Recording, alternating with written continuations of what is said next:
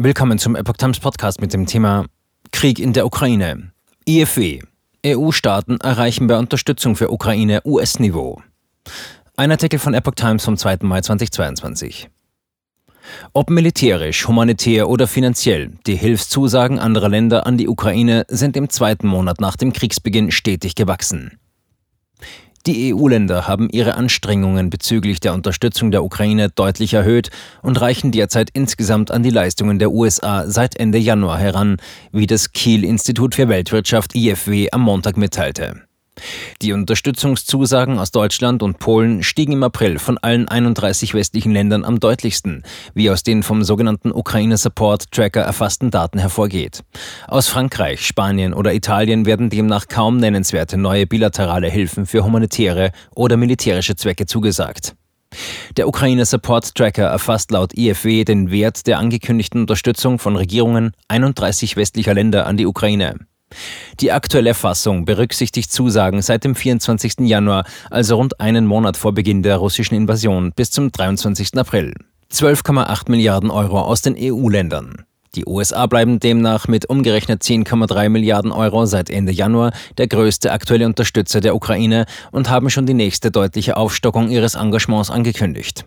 Alle EU-Länder zusammen kommen einschließlich der von EU-Institutionen und der Europäischen Investitionsbank zugesagten Mittel nun auf 12,8 Milliarden Euro.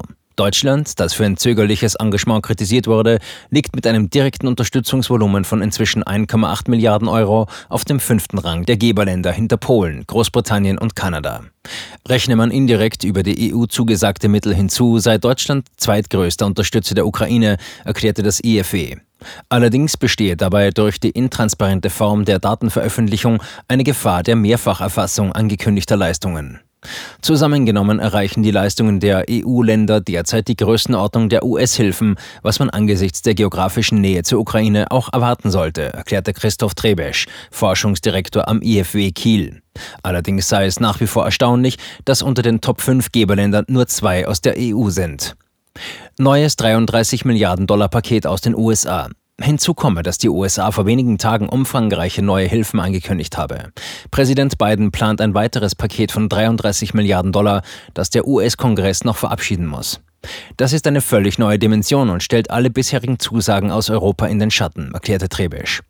Rechnet man dieses Paket hinzu, hätten die USA insgesamt viermal so hohe Zusagen gemacht wie alle EU-Länder zusammengenommen. Im aktuellen Datensatz des Ukraine Support Trackers ist die neue US-Ankündigung noch nicht berücksichtigt. Im Verhältnis zur Wirtschaftsleistung ist Estland der größte Unterstützer der Ukraine, gefolgt von Litauen und Polen. Die USA und Deutschland liegen mit je rund 0,05 Prozent des Bruttoinlandsprodukts in dieser Betrachtung annähernd gleich auf auf dem 10. bzw. 11. Rang. Der Ukraine Support Tracker berücksichtigt 31 Länder, spezifisch die EU-Staaten und die weiteren Mitglieder der G7 sowie Hilfszusagen der EU-Kommission und der Europäischen Investitionsbank. Einberechnet werden Zusagen, welche die Regierungen oder Institutionen der ukrainischen Regierung gemacht haben, private Spenden oder solche internationale Organisationen wie das IFW sind in dieser Version nicht enthalten.